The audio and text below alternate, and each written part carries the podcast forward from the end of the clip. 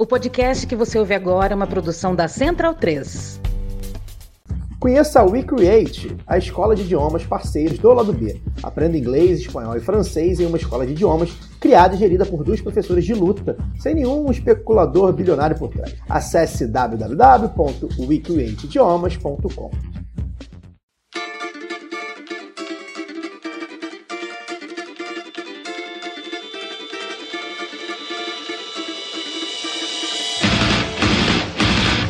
ouvintes da Central 3. Sejam bem-vindos. Eu sou Fernanda Castro e esse é o seu Lado B Notícias, o semanário de notícias do Lado B do Rio, com temas que precisam de uma atenção maior, mas de forma mais objetiva. Para ouvir o formato tradicional de debates e entrevistas, continuem ligados no nosso programa de sexta.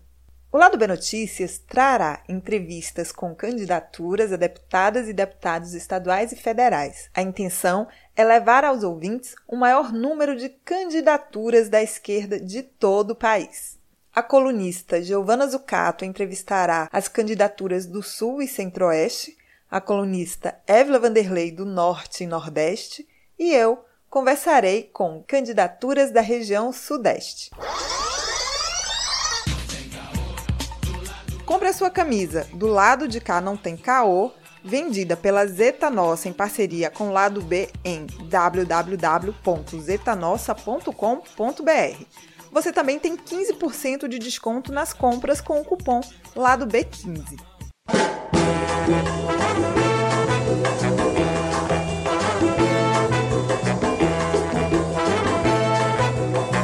A entrevista dessa semana é com Giza Alexandre, pré-candidata a deputada federal pelo PSOL em Minas Gerais.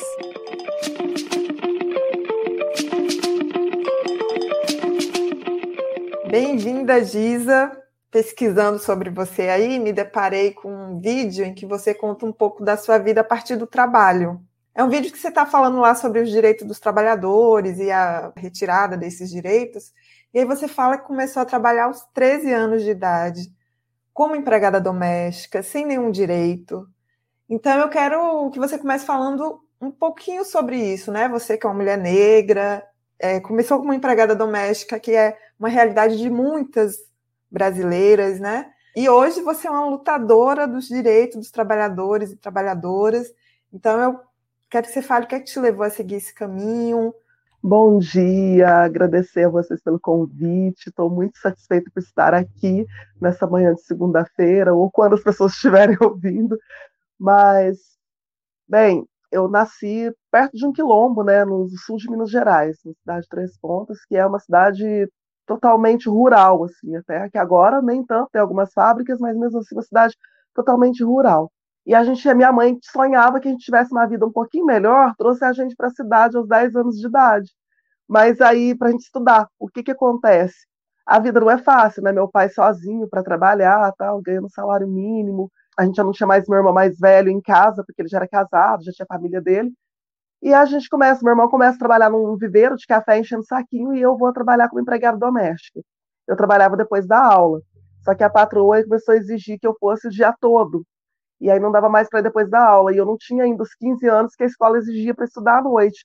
Entre, entre ficar na escola e sair, a gente não tinha incentivo nenhum, não sabia o que fazer, eu saí e fui para o trabalho, porque não dava mesmo para não trabalhar. E ali era, a gente ganhava tipo, ah, se fosse contar o dinheiro de hoje, seria 250 reais.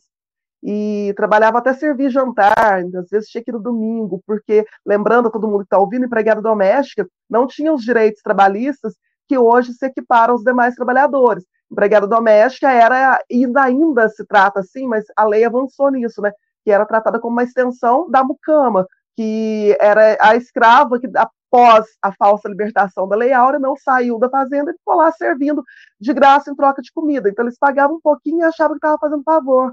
Eu sonhava em fazer faculdade. E aí veio a faculdade para minha cidade e eu fui perguntar o valor. Eu tinha saído da escola, né? né oitava série e perguntar o valor para ver se dava para fazer alguma coisa e tentar, vou voltar à noite com 15 anos e aí eu me formo no ensino médio e vou para a faculdade. Só que a faculdade custava três vezes o que eu ganhava e eu não tinha condições de fazer outra coisa. E aí eu fico ali, trabalhando ali, aprendo a fazer unha, porque ali tinha um salão também. Depois eu saio de lá, quando fico maior de idade, volto para o campo, trabalhar na colheita de café. até que passa um concurso público para trabalhar na cidade vizinha, como aquele pessoal que tapa buraco no asfalto, que faz é, rua, sabe? Então eu trabalhava com os homens ali, peão de obra, até que chegam as políticas públicas que eu faço o Enem para me certificar no ensino médio, e acaba que com o Enem eu entro na faculdade. Eu fiz um curso técnico de técnica em enfermagem, né, pelo Instituto Federal de de Fora, de Minas Gerais, e depois entro na faculdade de economia. Então, assim, foi uma, uma luta, mas uma luta tremenda para conseguir sair da escravização da, da casa da mulher e também de, romper com esse ciclo de pobreza do campo. Você tem um livro, né? O Vozes do Campo, que apresenta relatos dolorosos de violência contra a mulher, e a partir disso o livro aponta questões muito estruturais do campo, como, por exemplo, a luta pela terra, a questão do trabalho análogo à escravidão, Minas é um estado que lidera resgate de combate a essa prática e, e, também muitos casos a gente vê aí de domésticas, né, nessa realidade horrível que a gente tem. Eu queria que você falasse um pouco do livro, como ele surgiu, mas eu também quero que você aponte como essa pauta, que envolve muitas outras questões, está sendo construída na sua pré-campanha, né? Como é que você tem construído isso? Sim, claro. É, o livro ele surgiu assim, dois, como eu falei que entrei na faculdade de economia, em 2017, a gente teve um, um, chamado Jornadas Universitárias pela Reforma Agrária. E aí a gente passa a conhecer que aqui perto da minha cidade tem um assentamento do MST, um acampamento, e é uma luta gigantesca. E tem uma realidade parecida com a da minha cidade. Na minha cidade teve uma usina de cana-de-açúcar que, com a crise do álcool, ela também fechou em 95. Né? Ela começa ali a quebrar e fecha em 95. E ela foi pagar os trabalhadores 580 famílias que receberam só em 2016 para falar que todas elas receberam. Teve gente que nem estava viva mais. E lá também, em Campo do Meio, na cidade perto aqui, tem essa usina chamada Ariadnópolis, que é uma luta muito grande do pessoal da MST, porque a maioria das pessoas que estavam lá é gente que trabalhou nessa usina também, não recebeu, então já é terra devoluta, já deve para o governo, que deve impor aos trabalhadores, superem muito o preço da terra. E isso é uma realidade brasileira. Muitas terras do Brasil é assim. O fazendeiro fala que é dele, mas não é mais dele. Já, já deve ela, então ela já tinha que estar para a reforma agrária. E eu tenho, o, eu passo a conhecer lá algumas mulheres que elas têm uma horta de plantas medicinais só das mulheres. E em conversa com elas eu percebo que mesmo mulheres de movimento social tão forte como o MST, que é todo estruturado, com a família toda lá, ainda tem problemas familiares, problemas, algumas questões né, que ainda não, foi, não foram superadas que é a questão da mulher rural. Elas assumem culturalmente que o serviço da casa é da mulher. Então, isso não é, não é uma questão, a gente não conversa assim, é quem é que faz. Não, é a mulher. E, na, e a gente, como ser humano, comete uma violência simbólica contra as mulheres do campo, tanto a produtora, a pequena produtora, ou as assentadas, ou a, a, a, empregada rural, elas ganham menos que os homens. A gente acha que o homem é o produtor, que o homem é o trabalhador, a mulher é a ajudadora. Ou seja, se a gente tem experiência em determinada profissão, quando chegar lá na frente, você é considerado alguém que tem experiência e trabalha naquilo. A mulher não. A primeira violência simbólica para a mulher do campo é se ela estiver em situação de violência, precisar separar desse marido, precisar salvar sua vida, ela vai para a cidade ser doméstica ou trabalhar como chão de fábrica. Porque a profissão dela, que ela trabalhou ali a vida toda, que ela sabe olhar para o céu, se vai chover ou não, se pode plantar ou não, se aquela terra tem agrotóxico ou não, não vale nada, porque ela foi uma ajudadora. Aqui no sul de Minas, se uma mulher chegar na roça, ela sai da casa de um patrão, ela, ela onde ela mora ali, e vai para outra fazenda procurar emprego, ela quer morar na roça ali, quer que ele dê uma casa para ela morar, primeira pergunta que se faz para qualquer família é: quantas enxadas tem na casa? Isso eu coloco no livro também. Essa pergunta significa quantos homens capazes de trabalhar na enxada tem na casa. As mulheres não são contadas. Então, uma mulher sozinha não consegue trabalhar na sua profissão, que é no campo. E aí, ali no MST, eu percebi que as mulheres se emancipam, elas têm, junto com, com os maridos, com as esposas, com as suas famílias em geral, é, um pedaço de terra onde elas podem produzir, cultivar, etc. Mas elas também se juntaram numa sociedade, numa associação ou numa cooperativa de mulheres para plantar e beneficiar, vender essas plantas. E elas vão ali, porque planta é fácil, elas mexem na terra, colocam ali a irrigação e vão lá uma vez por semana que aí elas também se ajudam, elas conversam sobre a família, sobre a violência, sobre os problemas estruturais, e tem a sua renda separada da, da família, que se ela precisar de imediato, ela tem a sua renda. Então eu percebi que as mulheres no campo, além de depois dessa crise do álcool, que a, as fazendas elas, elas aliás, elas aumentaram a, a, o tamanho em extensão, o latifúndio englobou muitas, muitos pequenos sítios, porém o latifúndio não tem mais casinhas uma vizinha da outra. Se a mulher estiver em situação de violência, ela vai sofrer a violência ali e ela não tem para onde correr, para casa do vizinho para onde correr. Então a Lei Maria da Penha para ela, já pensa, opa, esse recorte da mulher do campo, porque se ela precisar ligar para a polícia, às vezes ela não tem um telefone na roça, sai correndo de noite, está escuro, às vezes um ônibus passa uma vez por semana para ela na cidade, não tem um vizinho. E um outro problema que já é dos anos 2000, que além da, é, dessa migração das famílias para a cidade, começa a ter o êxodo rural jovem, que é o filho que não tem nenhuma política pública para se manter no campo e vai embora. Então a mulher fica sozinha com um possível agressor dentro de casa. E é dentro de casa e sem vizinho, porque esse filho ele não tem um porquê ficar no campo. E isso me chamou muito a atenção, porque eu sou, eu venho do campo. E, e eu, eu, não sofri violência na minha casa. Eu falo para todo mundo quero deixar claro até aqui. Meu pai é o homem mais gentil que eu já vi na minha vida. Nunca falou alto com ninguém. Nós não tivemos esse problema. Eu fui me deparar com isso, vendo outras pessoas e pensando: imagina se fosse minha mãe, a dificuldade que a gente teria. Então, isso me, me, me, levou a pesquisar. Aí, essa primeira parte da pesquisa, que é o latifúndio, as mulheres do MST, eu publiquei um artigo pela USP, que está é lá até nos anais deles de publicação no, num congresso chamado Procoas, em 2017, e depois eu preparei o livro, participei do concurso Marielle Franco, não passei, mas resolvi mandar para editoras e a Cotter abraçou a ideia, a gente fez esse livro. São pautas da sua pré-campanha. E é meio que isso que te leva hum. a se candidatar? Sim, aí o que, que acontece? Esse ano mesmo eu participei de encontro de trabalhadoras assalariadas rurais, aí a gente não está falando mais das pequenas produtoras, das sitiantes, mas sim das trabalhadoras, porque as assalariadas elas sofrem muito mais ainda do que, do que as produtoras e do que os homens trabalhadores rurais, embora eu também defenda os trabalhadores rurais, mas a gente pensar no, no, lá na pontinha mesmo da, dessa cadeia de produção, está a mulher rural. Por quê? Nós não temos banheiro no campo, na frente de trabalho, que isso faz parte da legislação. Nós não temos uma série de, de, de coisas que podem nos defender, nos proteger, nós, enquanto mulheres trabalhadoras no campo. E aí tem o assédio, sabe? De você quer trabalhar aqui, mas você suporta um homem, chefe, te assediando o tempo todo. Não existe uma mulher que toma conta da, do serviço no campo, não existe uma mulher líder, chefe no campo, igual tem uma fábrica, por exemplo. A mulher no campo, se a gente pegar, nas minhas pesquisas eu percebi que em alguns lugares o serviço que eles consideram o masculino, por exemplo, é a colheita da mulher plantio, não aqui, a colheita da mulher plantio. Então eles pagam mais pela colheita e menos pelo plantio, dizendo que o plantio é mais leve. Quando elas migram para cá, para o sul de Minas, aqui a mulher vai trabalhar na colheita e os homens ficam mais no plantio, na capina e tal. Então paga-se mais no plantio na capina e paga-se menos na colheita, porque é a mulher que faz e diz que esse é mais leve.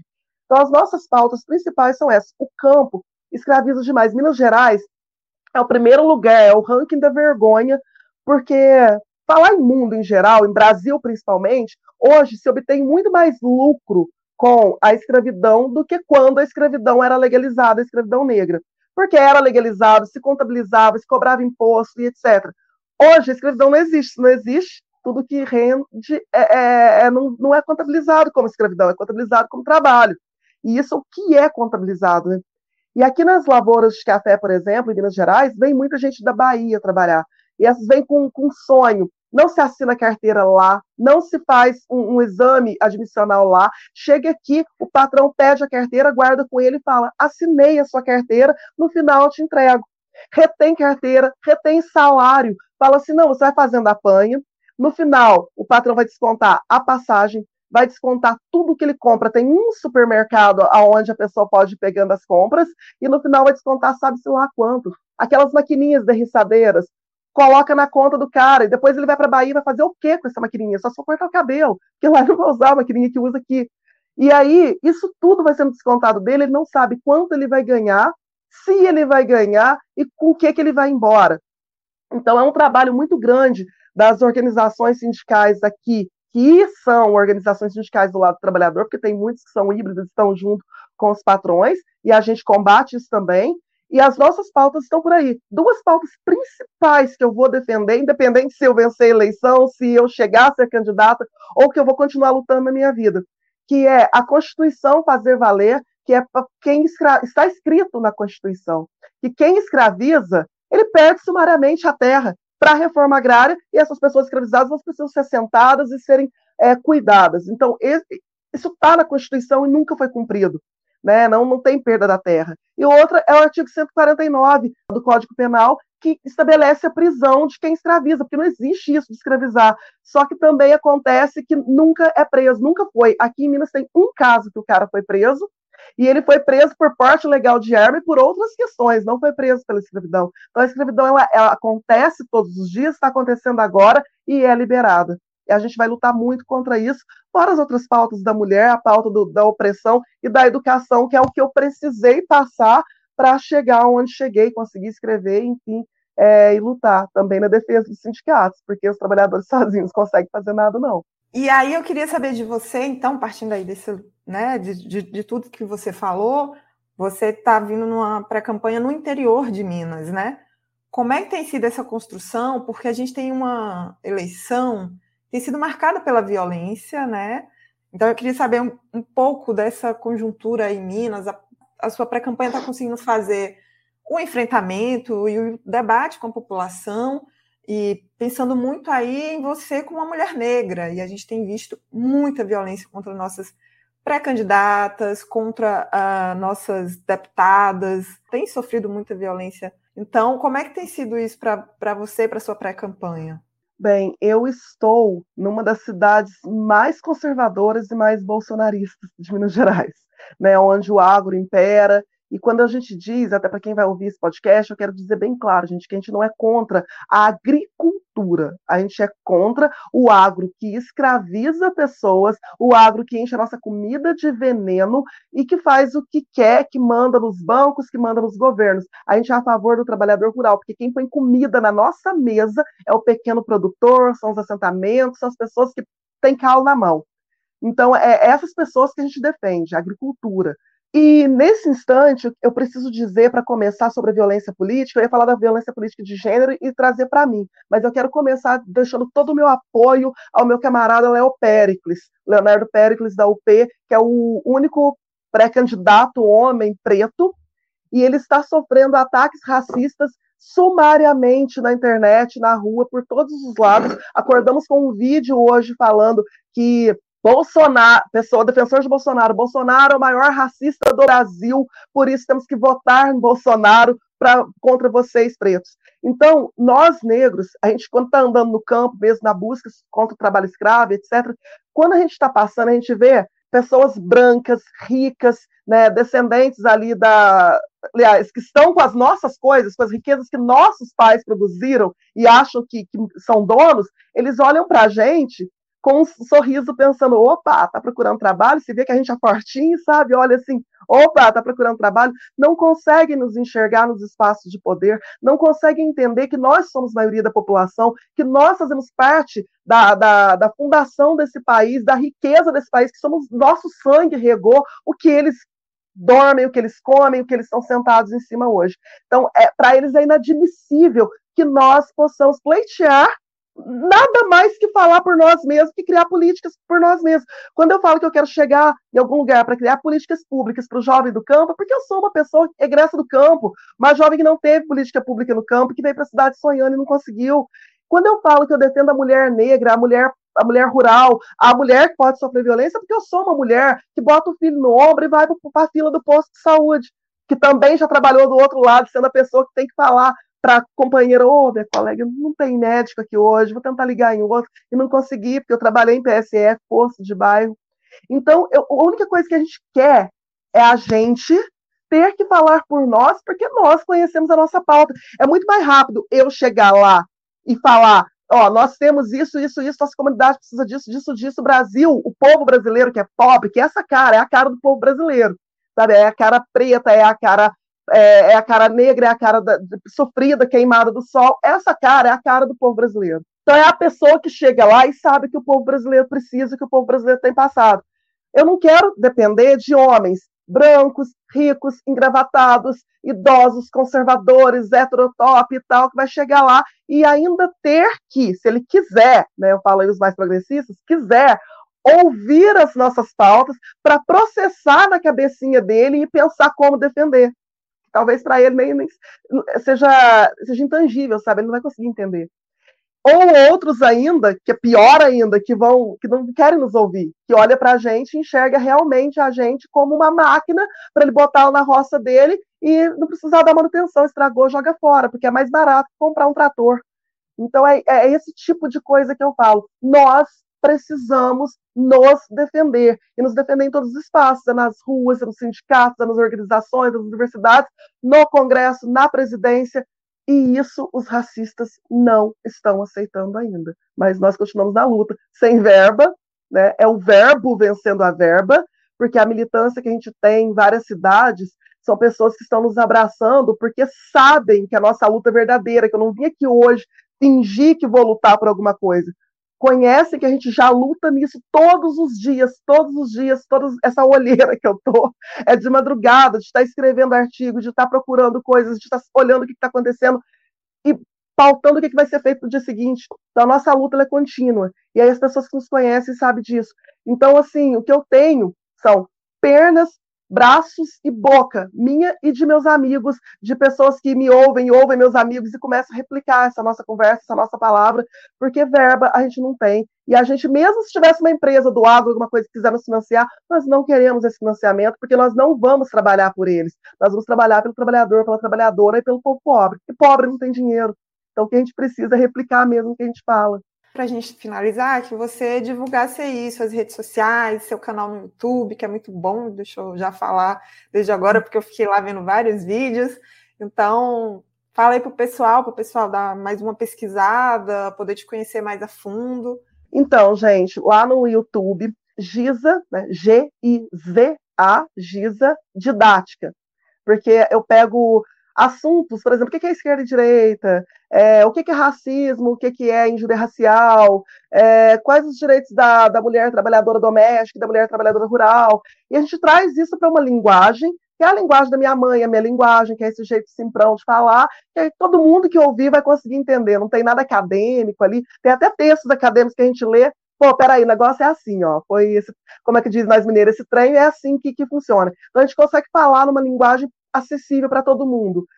Infelizmente, nesses últimos anos, desde quando eu já criei o meu canal, não deu para ficar pautada só nessas explicações, porque todo dia a gente tem que defender alguém, todo dia a gente tem que falar uma coisa nova. Bolsonaro não dá tempo, Zema não dá tempo, que é o bolsonarismo também. Aqui em Minas é um tal de 50 tons de bolsonarismo, sabe? Porque é um bolsonarista atrás do outro dando trabalho para a gente. É deputado aqui da região tentando voltar ao trabalho infantil, mas ele quer até derrubar é, é a lei do aprendiz que onera demais o, o empregador, quer colocar que o filho possa ir com o pai para o trabalho. Então a gente fala disso lá, sabe? Porque o médico não vai levar o filho dele para digitar receita, quem vai levar é o cara da carvoaria, que vai pôr o menino que é menorzinho para entrar lá. Então vai ser escravizado de novo a nossa luta toda colocada ali no YouTube, falando da questão da escravidão. Então, tem isso, Giza Didática. E no Instagram é Giza Didática 001. Facebook tem Giza Alexandre Pessoal, que eu aceito todo mundo enquanto não enche. E também tem a página Giza Alexandre, que é a minha página oficial. E também, se você digitar Giza Alexandre, você vai achar meu livro para comprar, tá na Amazon, em vários locais. É pela editora Cotter, então Cotter Editorial, né? Aí tem lá Vozes do Campo, ou Giza Alexandre. Tem vários blogs para onde eu escrevo. Se você digitar Gisa Alexandre ou Gislene Alexandre, que por acaso meu nome é Gislene, também vocês vão encontrar bastante coisa lá. E é isso, gente. Eu estou muito feliz de estar aqui e espero que todo mundo possa me seguir. Não esquece não, tá? Instagram, Gisa Didática 001. Obrigada, Gisa. Muito obrigada mesmo. Foi ótimo conversar com você. Ah, eu que agradeço. Ouvinte Lado B tem 10% de desconto na veste esquerda com o cupom Lado B. Acesse www.vesteesquerda.com.br. Considere se tornar um apoiador do Lado B na Aurelo, a primeira e única plataforma que remunera os podcasters a cada play. Você pode nos apoiar a partir de R$ reais, com direito a conteúdo exclusivo e participação em sorteios. Se você já é apoiador pelo Padrim ou pelo PicPay, considere se migrar para Aurelo. Por enquanto, a Aurelo só aceita cartão de crédito, beleza? Saia da caixinha, teste a Aurelo e ajude ainda mais o lado B. Para quem não pode ou não quer ajudar financeiramente de maneira mensal, mas quer pingar um trocadinho no lado B de vez em quando, pode fazer o Pix para ladobdorio@yahoo.com. As trilhas desse programa foram o drama da Humana Manada da banda El Efecto, Eu tá vendo no copo de Noriel Vilela, o rap do surfista do grupo Geração, Salvador e Apache da banda Ifá Afrobeat. Fique ligado no nosso programa de sexta e até semana que vem.